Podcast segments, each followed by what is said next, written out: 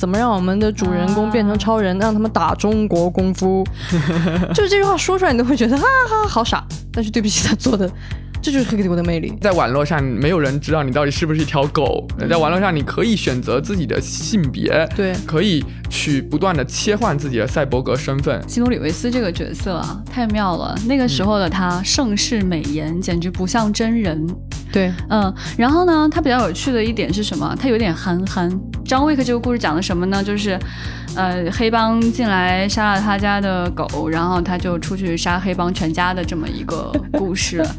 我就特别同意，他就是抓着 Morpheus 的头，就是特别讨厌这群人，说你们就是这个地球上的细菌。我觉得它里面有一种，就是被我称之为装逼成功典范的那种。对对对对对对对对，其实真的很装逼。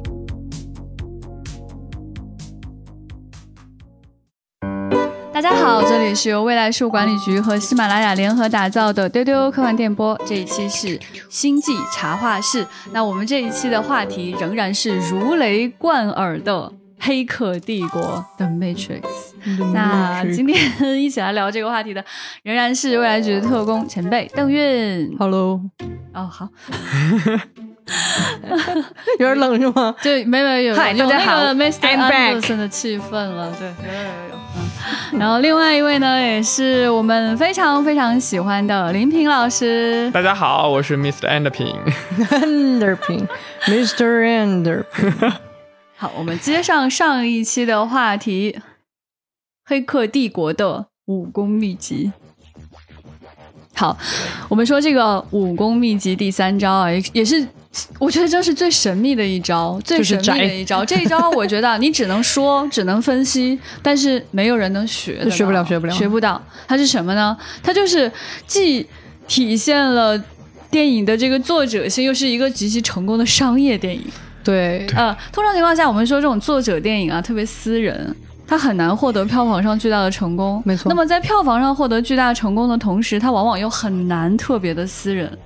啊，特别的自我，但是这个电影竟然如此神秘的融合在了一起。对我，我对他的总结可能就是，这是史上恶趣味最多的阿宅飘的拍，阿宅拍的最成功的商业电影。对，就是没有第二个了，真的没有。对 对对，对，真的是，就是呃，因为其实有有的时候你会看到有些阿宅拍的电影哈，它不是不是穷不穷的问题哈，它主要就是看不懂的话，它很影响。大家掏这个钱到电影院去看你的东西，他没有这个意愿。但是呢，虽然我们当时有很多的人啊，当年就是真的看不懂这个电影，但大家还是疯狂的去追捧它。对对，三部电影的票房其实都是非常好的，它整个的表现是的，而且也很难有一个系列，我们说。三部电影的票房一直好，而且它的剧情啊，然后它的拍摄啊，整个全部稳住。对对对对，很少见，很少见。现在拍续集也真是拍的越来越多了，就是越往后那个数字越大，你就知道那个电影越不能看，那个评分一定是走低，对吧？但是当年情况就不是这样，那是因为说他当时对于这个电影的规划就不是一部。没错，往往我们说啊，你说。呃，一个出现了颠覆你世界观的电影《黑客帝国》，它出现了之后，OK，它第一次颠覆你的世界观是说，你生活的这个稀松平常的生活化的世界它不真实，嗯，啊。第一次让你害怕，我可能生活在某种虚拟镜像、虚就虚假当中，你害怕了，你感受到这个东西了，但往往很多人的成功止步于此。没错，那后面你还想翻出什么花来，让别人感觉到震撼呢？你还想要在这个事业当中去延续什么东西呢？这个难题提给自己真的是太难回答了。那这两位阿宅。嗯，成功的实现了这一点。嗯，所以想请老师，两位老师讲讲他们到底有多宅，他们的宅点是什么，他们的恶趣味哈，怎么体现出来的？对我，我觉得就是可以用一个，这个以前我在节目里其实也讲过，我觉得今天可以再来好好的讲讲。嗯，我觉得这就是一个特别无聊的恶趣味，但是它就是促成了它最后商业上巨大的成功，就是怎么体现。虚拟现实这个世界的那种爽感，怎么让我们的主人公变成超人，让他们打中国功夫？就是这句话说出来，你都会觉得哈哈好傻。但是对不起，他做的，这就是黑客帝国的魅力。你想一想，其实有很多种方式可以表现虚拟世界。哎，为什么是功夫？对，而且为什么他们要每个人都在那边功夫，就即使两个宅港片看多了，对，即使他们是枪战了，他还要在天上翻着跟斗枪战，就是 OK。我们可以说，他其实有一个非常明确的来源，就是他们看港片，他们必然是受到就是刚刚林老师也提到那种时装港片的影响啊，发哥对不对？对，啊，戴着墨镜。哎哎，风衣来那个立拿着两把枪，哒哒哒哒哒哒，对对，疯狂弹壳。呃，那个很酷的那种风衣，那种弹壳对飞出去，啊，对那个但是我非常明确的记得，这个电影在当时票房成功跟他的这个功夫密不可分。嗯，因为当时就是大家看这三部电影啊，这三部电影票房最好的是第二部，为什么？嗯，打的最好看，哎，嗯。绝对是打的最好看的一部。因为第一部 Neo 还没有还不牛逼呢，对。他还在摸索呢，他对。稍微能打一打。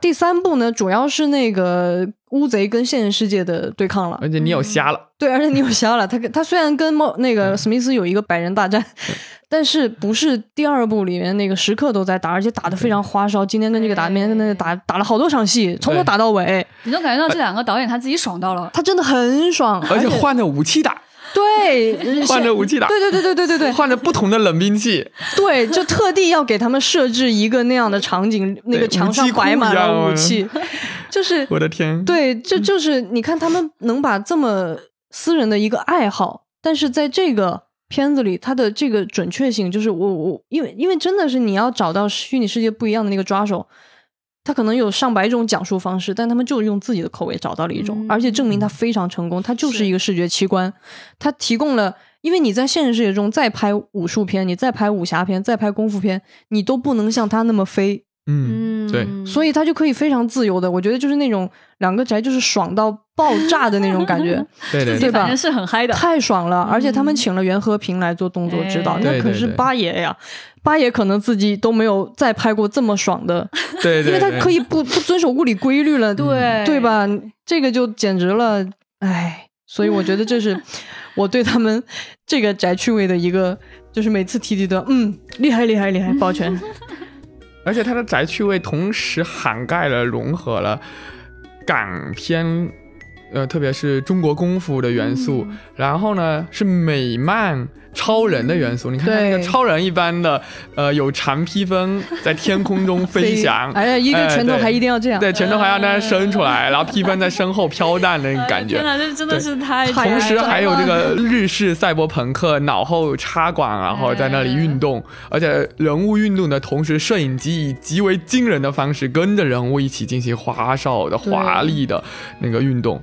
呃，那其实是来自于日本动画，嗯。二十世纪九十年代的那样一个时代语境中，全世界最强大的这样一个动画，是来自于《攻壳机动队》和日式赛博朋克的这样一个滋养。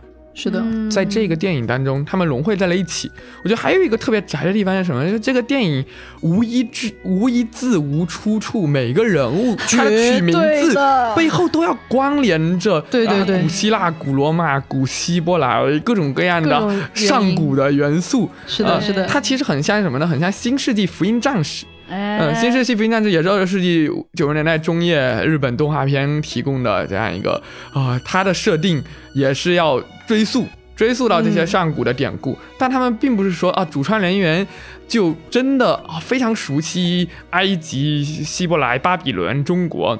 印度啊、这些文明，呃，古老的文明，而是说他们就是一个玩电子游戏，另外一个用电脑搜索，对，哎对对对对对对对真对，相了真相对，因为八九十年代的那些电子游戏，他们取名字也是很中二的，啊是是是，包括我们看日本动漫《圣斗士》。圣斗士里面就有什么都有了，Morpheus 都有，应该吧？对，我记得里面还有 Morpheus，就是古 神古希腊神话体系当中的各种各样的名字都被他用在了这个美型的人物和这个爆发小宇宙的战士身上。啊但是《黑客帝国》最不一样的地方就是它融合的太多了。对融合的实在太多了。新世纪福音战士更多关联着的还是呃。就是基督教对、呃犹太教、希伯来传统，然后呢，圣斗士是什么呢？圣斗士是古希腊，然后这个黑客帝国就很过分了，什么都有，对，什么都有，这些我都喜欢，这些我都要。对对对。对，Trinity 是对应着这个圣三位一体体，然后 Neo 是关联着这《抽森万》跟《哈利波特》一样，关联着这个弥赛亚。然后 Morpheus 又来自于古希腊，然后还有西洋，还有好多好多的人名、地名设定的名字，有的来自他们的飞船，对尼布甲尼撒，对尼布甲尼撒，我的妈呀！对对对，然后就啊，哪里的都有，不同的文化脉络的都有，同时又引入了。它是两极的碰撞，不仅仅说是商业电影跟作者电影的碰撞，大众文化跟小众亚文化之间的碰撞，呃，我们讲到的东方与西方的碰撞，还有就是最古老的那些东西，神话当中的东西，上古神话的东西和当时语境下最新的东西，对，就是。电脑技术、信息革命当中的一些概念，各种各样的程序啊，电脑病毒，还有比电脑病毒更深入的一些被当时的 IT 业的人士津津乐道的一些带有未来学色彩的概念，这两极的碰撞，就让人感觉他们好像很渊博。但是好像他们的渊博又是建立在另外一种知识获取体系和知识整合方式之上。嗯，特别同意，就是 竟然如此完美的融合在了一起，恰如其分。对，这个就是我觉得他们另一个让我觉得很震撼的点。嗯，就是其实你要不看电影啊，我们说我我这么跟你说，我说哎，小鸡，我给你推荐一部电影，这个电影。里边融合了从古希腊的神话，不不不，你会觉得有病吧？对，有病啊，好恶心啊，好装逼啊！对，但是你这个哇哦，就是我觉得它里面有一种就是被我称之为装逼成功典范的那种。对对对对对对对对，其实真的很装逼，他们没有一句话是好好说的。对对对对对，没有一句话，这也是很多人看不懂的原因，就是他绝对不好好说话，他一定是，你看你你你就看那个，比如说。这个一出来，哎，尼奥躺在那个趴在电脑前面睡着了，然后墨菲斯在电脑上给他打了字，就是 Neo，wake up，the Matrix has you，嗯，就是一上来你就有一种。啊，啥？这啥？对，什么玩意儿？然后呢？嗯，什么 Who are you？然后他问，哎，你谁啊？你干嘛呢？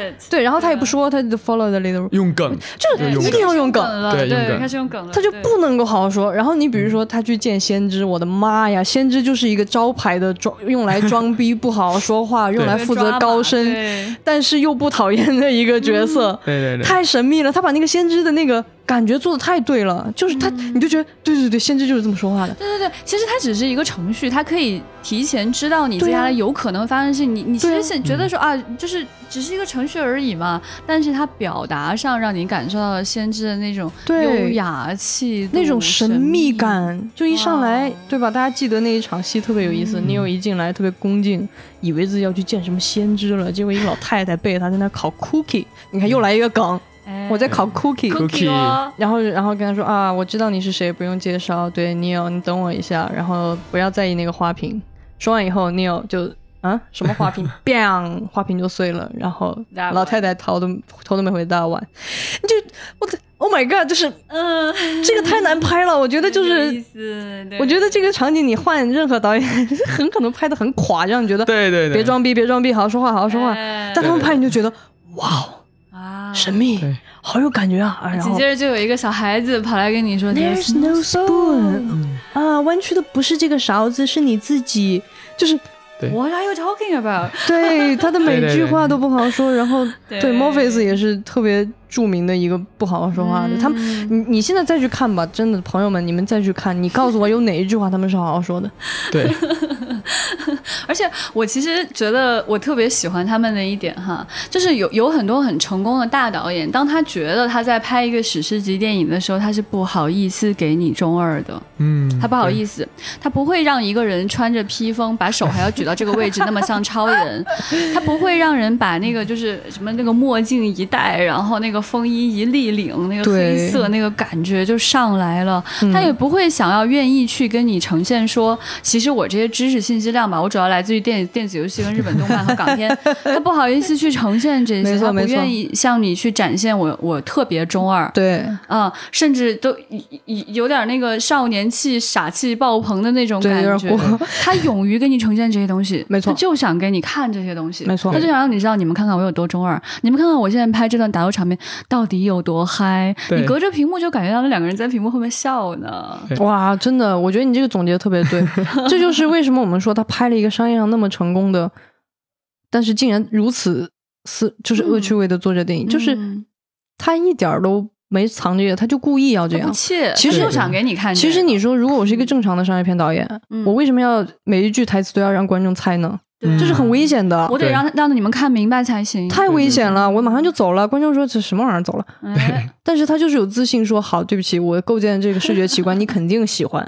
然后他就非常自信的开始呃让让每个人都不好好说话，而且他竟然如此大胆的就在把那些哲学的一些大词儿就甩给你了，比如说什么真实的荒漠啊，墨菲森的欢迎你哦，太二了欢迎来到真实的荒漠。哇，这句话太帅了。对对，但是没有没有商业片导演会，对，你明白我意思吗？就是。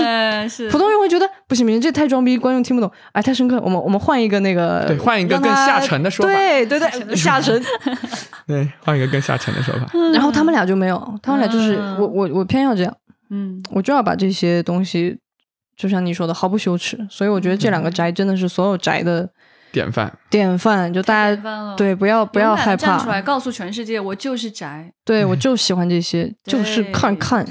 哎，所以这才是我们所说的阿宅的胜利。所谓的胜利，它不是委曲求全，对，对不是碰巧在商业上取得了巨大的成功，没错而是毫不羞耻的、极其骄傲的向你展现我这么宅的一面，多可爱啊！是不是？这就是我们宅喜欢他们的重要的原因。对对，而且我觉得啊，就是说，我觉得他们对于那种就是现实到底是不是真实这件事情自己嗨到爆，嗯所以他才不断的在影片当中给你刺激点，让你感觉到什么是现实，什么是虚拟。对，没错不停的在震撼你。其实里面有一个画面我印象很深啊，就是 Morpheus 在跟那个 Neo 讲述你这个世界是不真实的时候，他把 Neo 放到了街上，对街上人熙熙攘攘，突然停下，我、是的，吓死对对了！对对对对对对那个那一刹那真的吓死了，就是那种震撼感是突然让你汗毛直立。对，然后一回头一个红衣女郎，嗯，那种他这这这个还是比较早期的震撼的一次啊，嗯。对吧？哦，还有在后面出 bug 有一次，他有看到一个 glitch 是一个黑猫，对，黑猫其实本来是有一个嗯比较 fantasy 的语境在里面的，对吧？嗯就是我们可能有很多的传说，黑猫它可能本来就不是一种很很很普通的生物。是啊，但在这个时候，它突然用那种很电脑的方式给你呈现出来，诶 glitch，诶 glitch，哇，就对，又来一次，哇，好震撼啊！那种感觉真的是非常的妙。，对，而且嗯而且你有当时的反应是他说了一句 deja vu，对，嗯，就是你看这两个导演就是梗。对，随时都在硬，哎呦，好宅呀，好宅呀，好宅呀！啊梗又用的浑然天成。哎对。对对对对对，而且呢，你想，他有一些东西啊，他故意给你制造某一种很神秘的感觉，像你说他为什么要在现实跟虚拟之间嫁接的是电话、座机？对对对对对，座机。哦，这个哎元素也是很有魅那个座机那个叮力。铃那个铃声，对，它让我很多年手机铃声至今都是那个。虽然我现在不爱开声音，但是我永远都是。我就记得有一个刹那，当时好像跟邓老师还有几个人吧，我们走在街上，突然路过了一个那种呃公用电话。嗯现在公用电话几乎没有人用了，嗯，我就知道我们路过那一刹那，啊公用电话响了那那个时候，可能普通人就会觉得哦吓一跳啊，电话响了，然后就就会走掉。当时我们几个人都嗨到爆炸了，是的，好想去接，好想去接感觉。哇，对，这就是我要吐槽的点。人家人家人家，你看这俩阿宅就是能付诸实实践。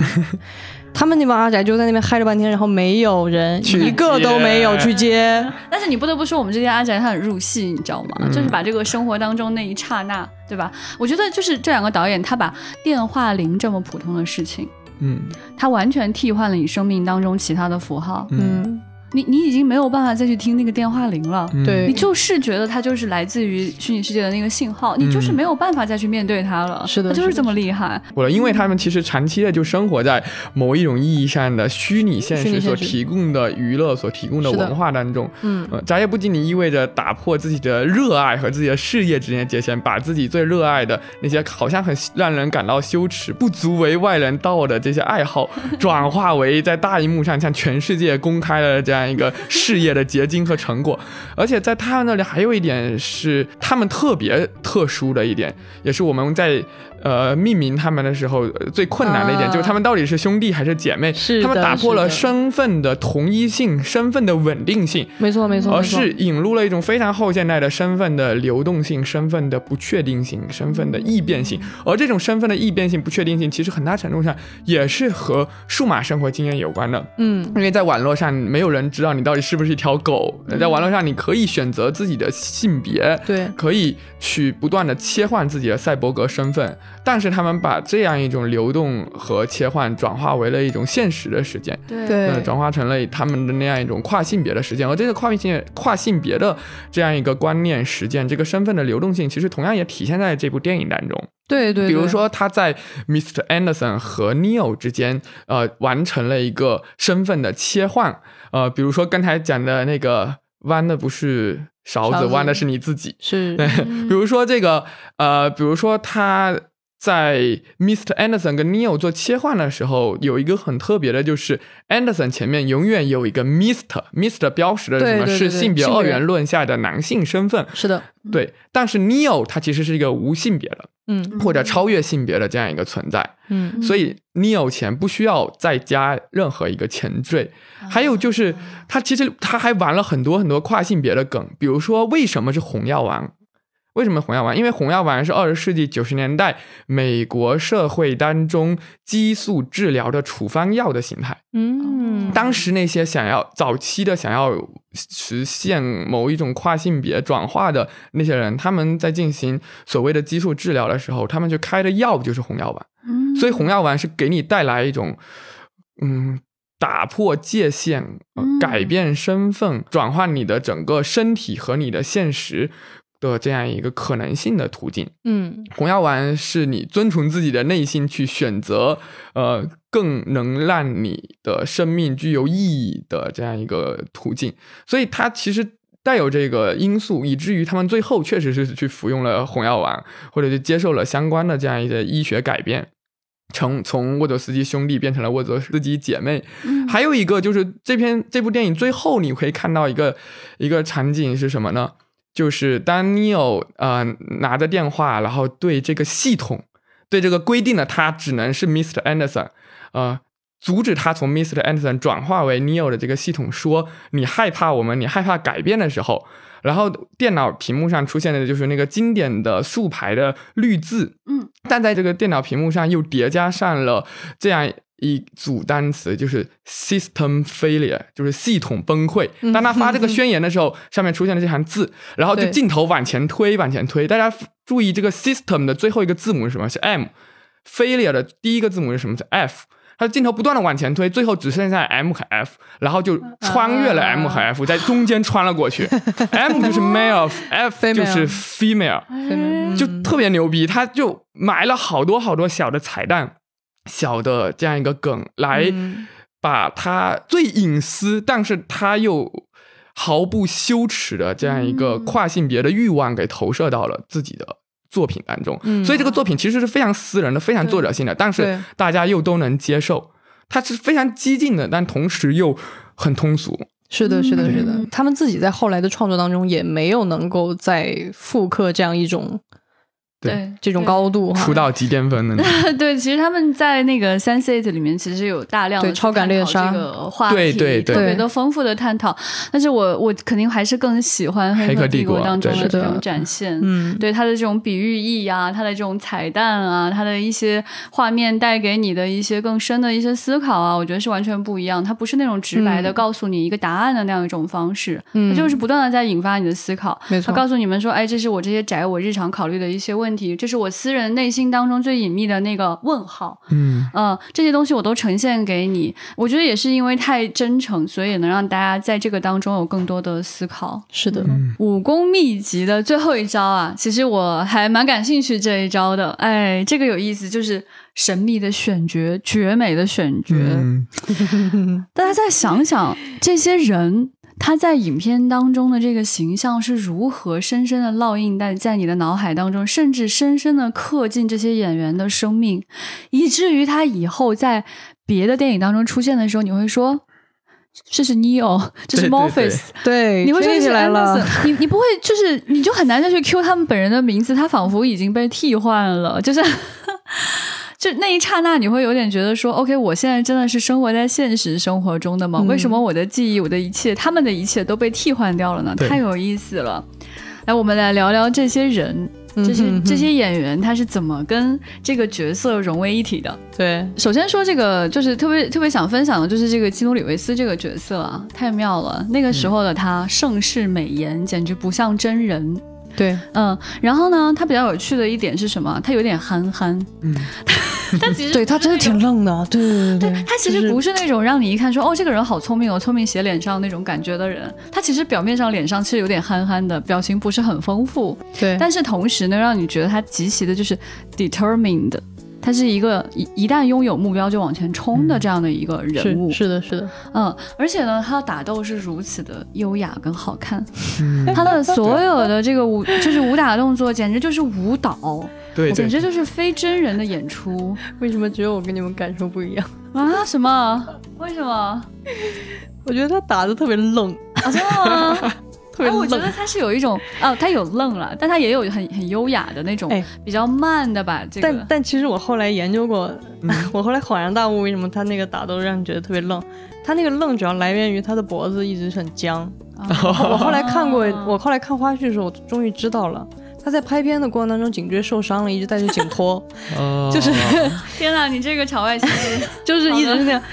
所以其实当我看他戴颈托那个瞬间，我就知道哦，原来。他打成那那个感觉，就你记得他打斗，你会觉得他是脖子好像不动啊，不动的，对对对对，他是他是其他地方很美很灵活。我以为那个设置是为了说，就是他可以不用看就可以打到对方，也也也有你说这个 也有这个原因，我自己就解读了这个含义。那还有那种初学者的那种感觉，对对对，嗯，而且还有一个就是你你得庆幸他最后是这个憨憨，因为最早 这个角色导演他们找的是威尔史密斯。嗯，然后没有成，然后他的威尔史密斯的老婆就在戏里扮演了另一艘飞船的舰长奈奥比，奈奥比，特别有意思。我觉得威尔史密斯他就是有点脸上是聪明了，他不像基努里维斯脸上是憨憨的。而且你你老觉得威尔史密斯来演好像有点会变喜剧，有没有？就是也不知道如果假如当年那个平行宇宙会发生什么事情啊？对，很难想象。那套《黑客帝国》是威尔史密斯主演的，嗯，我很难想象，也许也是很成功的。但是我们说啊，基努里维斯这个我们这个宇宙的这个版本 哈，他的那种精彩点哈，就是憨憨，他其实就是。他又对这个世界很困惑，对，但他又在想，对，他脸上总是你觉得他在想这个事情，他不是真的只是那种 流着口水的憨憨，不是那个意思哈，他是真的在思考这个话题。对，那你就觉得这个人，而且他有一点嗯老实人的感觉，嗯嗯，他是个老实人，所以他才会被选出来，嗯，安在那儿。让他去做那个 The One，一直被推推推推推到了那个位置。假如是一个自己想太多、对自己的人生想想的过多的人，他可能就选了红酒牛排，对，他就不会去。他脸上就是那种感觉，对吧？那个演员，对，就是，嗯，所以他就很妙，他就是刚好恰如其分，以至于啊。给大家推荐一个代餐，《黑客帝国》的代餐。我为什么这么说呢？就是那《黑客帝国》之之后呢，你就特别希望能够看到这样绝美的打斗场面，一个特别酷的、特别中二的角色，那就是基努里维斯主演的这个系列《John Wick 》。哎，特别有意思，就是《John Wick》这个系列哈，你觉得他好像不是为基努里维斯这个人打造的？他虽然就是量体裁衣极其合适啊，但其实你感觉他是为 Neo 这个人准备的。因为他就是在里面那种特别厉害的一个 The One，然后极其能打，所有人都怕他。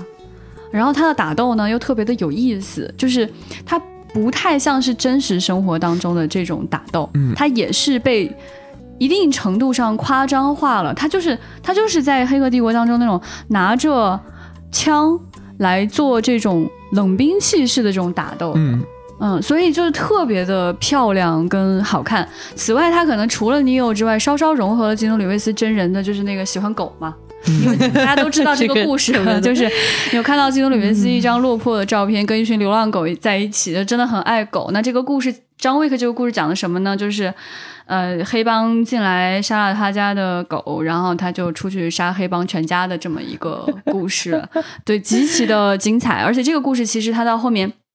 他的这个世界观也在不断的拓展，Morpheus 出现了。哇，哎，就有一集 Morpheus 就来了，而且他在里面演一个还蛮神秘的黑帮当中的一个重要的一个角色，而且这个电影还不断的在向《黑客帝国》致敬，其中有一句重要的台词，这些人问他说：“你还需要什么？”的时候，他说。Guns, lots of guns。哎，都是头皮发麻，是哎呀，心在尖叫，太棒了。对，所以呃，如果大家觉得说这个《黑客帝国四》还没有上映啊，然后想吃一下代餐的话，就推荐这个系列给大家看一下，还心灵有得到一定程度的抚慰。嗯，嗯，那你要说角色，那我必须要站出来狂夸我们 Jam Agent 维 Smith。哎 我的天呐，就是因为雨果·维文在那个那，就是九九年、零年前后，其实他最著名的两个角色，一个是这个 Agent Smith，一个是《指环王》里面的那个精灵王嘛。嗯但是那边就他可能是不不不不不，精灵王是非常美的绝美的角色。我我知道他是绝美的呀，但是我但是我也是很喜欢很喜欢，但是他让我的感觉就没有没有 Agent Smith 那么爽。我可以懂，因为这边更中二一些。嗯，对你那边他戏份也不多嘛，然后然后也可能是精灵里最不好看的一个吧。确实，他你要说我我不，他确实是精灵里你应最该这么说不好看的一个。，他这个人啊，他长得这么奇怪，对他长得真的很奇怪，他长得这么奇怪一个人，他他在里边，他他跟人家怎么比？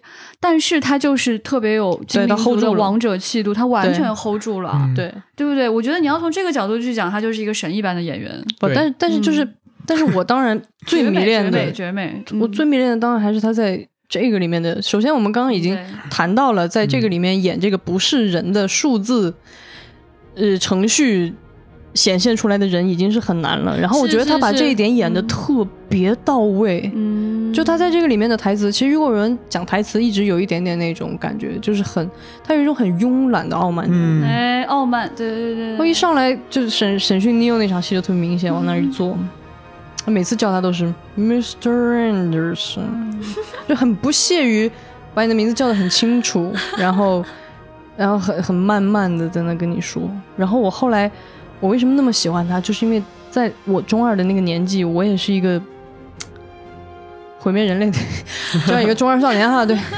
我就特别同意他就是抓着 Morpheus 的头，就是特别讨厌这群人，说你们就是这个地球上的细菌，病毒，你们就是病毒，你们就是在弄，对，就是在在，我就觉得说好说好说太好了，就是充满了共鸣。但他真的很帅，就是他能把那种其实是有点造作的那种感觉，啊。但是又把握的非常稳。对对。啊，举枪怎么举，然后走路，哎，笑一下很邪恶的那个样子，对对对，压迫感和恐惧感。哇，太神了，我简直太爱他了。林老师也特别喜欢他，对，而且他其实台词功力真的特别好。呃我们今天的内娱圈的演员动不动就说他啊，用原声就好像很了不起，但有原声不是一个演员的基本素质基本素质吗最重要的是台词，对吧？台词功底、台词功力。这个雨果·维文真的是台词功力太好了，最能体现他台词功力的就是那个他从不露脸的电影《V 字仇杀队》。对对，整部电影下来，他只有一个面具，那人物怎么塑造啊？是的，他用他的声音，他用他念台词的方式，用那个语速、呃发音，用那个节奏的变化，用咬字，用那个重音轻音的这个微妙的变化，用那个呃就无与伦比的每一个单词前面都。也是 V 开头的这样一个跟子弹一般的语句，对对对，然后完成了那样一个人物的塑造，也是有一点点傲慢，但同时又又有悲悯，又有傲慢，嗯。又有自己的狂热，同时又有自己的自卑，那么复杂的一个角色，他不用面部表情，就用自己的声音和肢体语言完成了。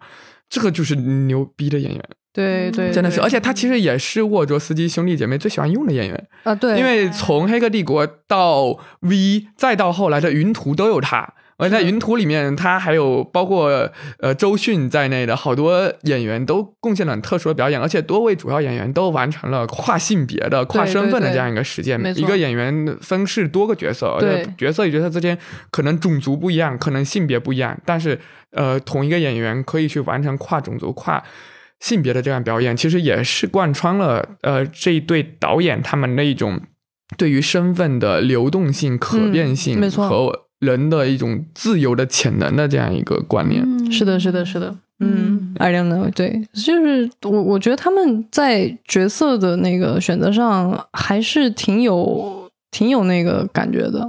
然后，而且其实他们这个，因为他两兄弟就是刚刚我们一直在说他们的这种开放对文化的，包括人种的这种，就他在这个里边，其实你你看到的是一个非常多元的，就什么人都有，啊黑人、白人，然后不同种族、不同性别的人都在这个里边，这挺有意思的。所以，所以也能理解他们为什么当时想要一个威尔史密斯来演，因为他是一个黑人的。对，如果你在九九年有一个黑人主角的救世主，就是那个意义可能还挺挺挺不一样的。我觉得他们可能最早跟是。现在这种状态不一样。对对对不太一样。是现在是正确的，嗯，现在是对对对现在是后奥巴马时代了，对那可是九九年的。对对对对对是是，嗯 Trinity Trinity 也是一个我小的时候没有 get 到的，但是后来 get 到了的一个嗯角色。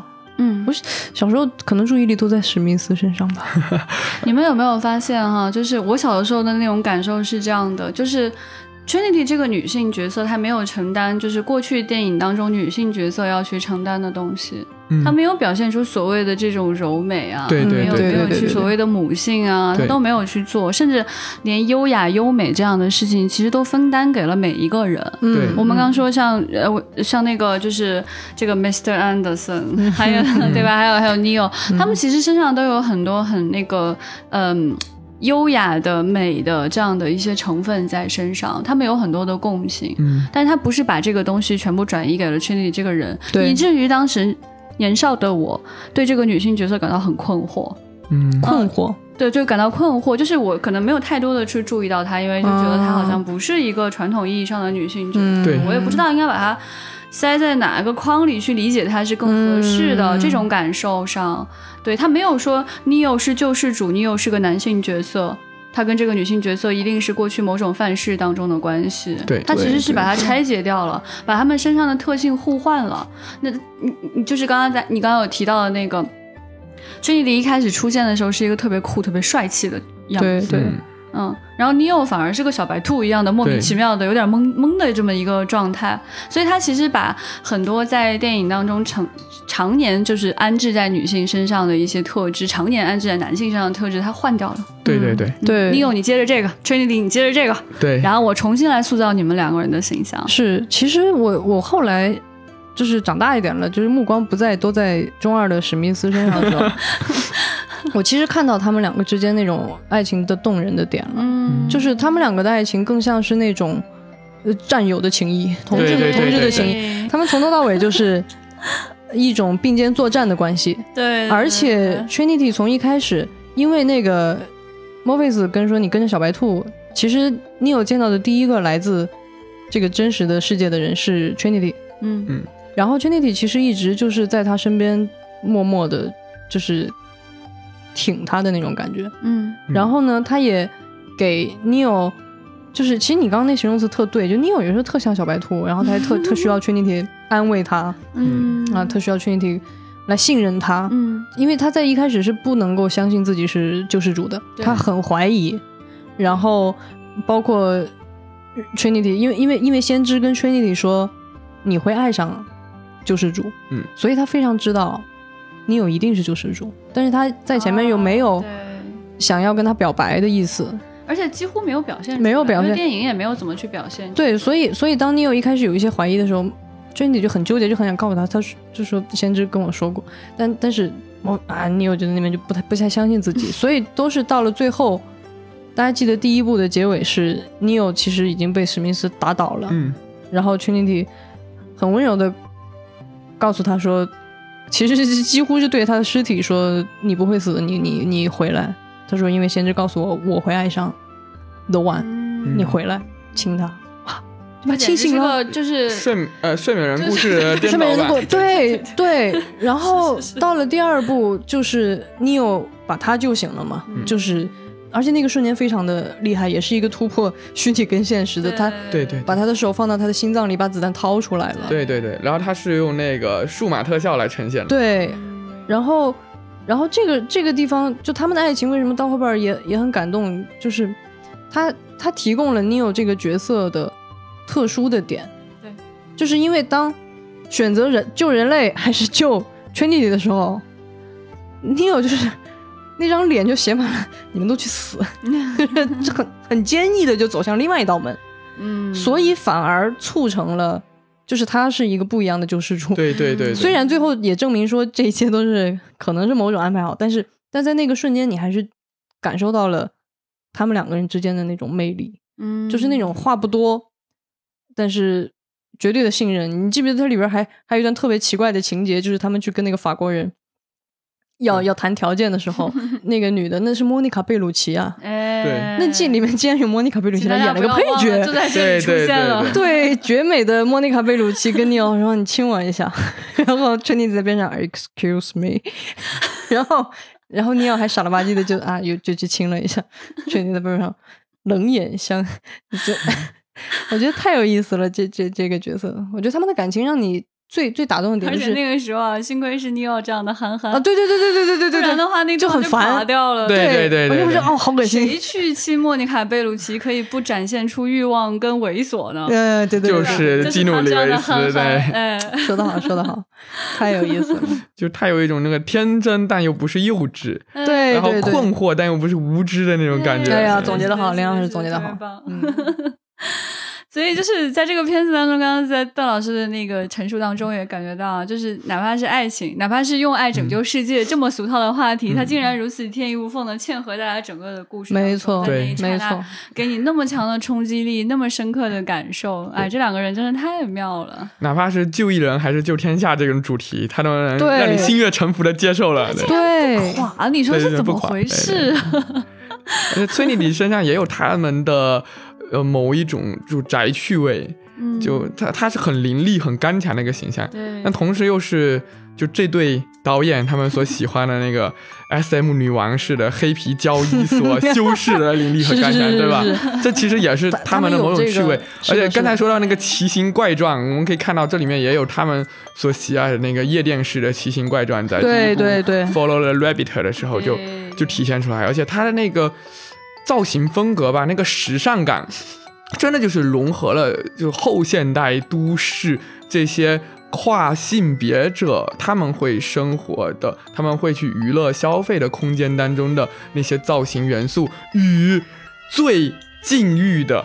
中世纪的基督教苦行嗯修士，嗯他们的造型元素，嗯把这两个融合在一起，然后就在那个山洞里，一对群对对对对一群如此穿着如此朴素的人，他们玩起了这个夜店式的那个蹦迪，对对对对吧对对对对吧我？其实最早看到那儿的时候，我是不适应的，就是我觉得哎哎，这这是什么？这个音乐怎么是这样的？对，觉得挺奇怪的。就就就很神奇，这部电影真的就很神奇，有好多 我们觉得不可能被并置在一起，不可能被拼贴在一起，不可能被糅合在一起的两个极端的东西，嗯结果被他们。嗯，弄成了一个自成一体的审美世界，自成一体的科幻宇宙。嗯，啊，这个是《黑客帝国》很奇妙的地方，甚至是它独一无二的地方。没错没错，是的。关于《黑客帝国》，其实最迷人的其中一个重要的点，就是我们一直在说的，就是现实跟虚拟之间的这样的一个关系。嗯嗯，然后我们印象最深刻的画面也是红蓝药丸。那么，假如有一颗红药丸、一颗蓝药丸摆在你的面前，你会做出什么样的选择呢？欢迎大家来告诉我们，不管是在微信群还是在喜马拉雅都可以。欢迎大家来积极来跟我们互动，告诉我你的抉择。邓老师选什么？这还用说吗？当然是选红的了。嗯嗯，大家都嗯嗯嗯。嗯，对，我们不做引导性啊，就大家做出自己自己自由的选择。对可以告诉我们为什么哎，对对对对嗯对，为什么？对对对，好好 f o l l o w the rabbit。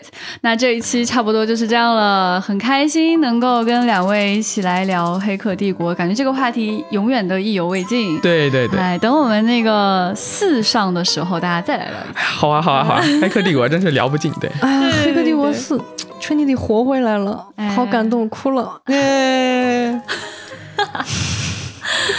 好，请大家持续关注《黑客帝国》啊，喜欢的话再去多看两遍吧，每次都能看出新意。好，谢谢大家，谢谢两位，拜拜拜拜拜拜。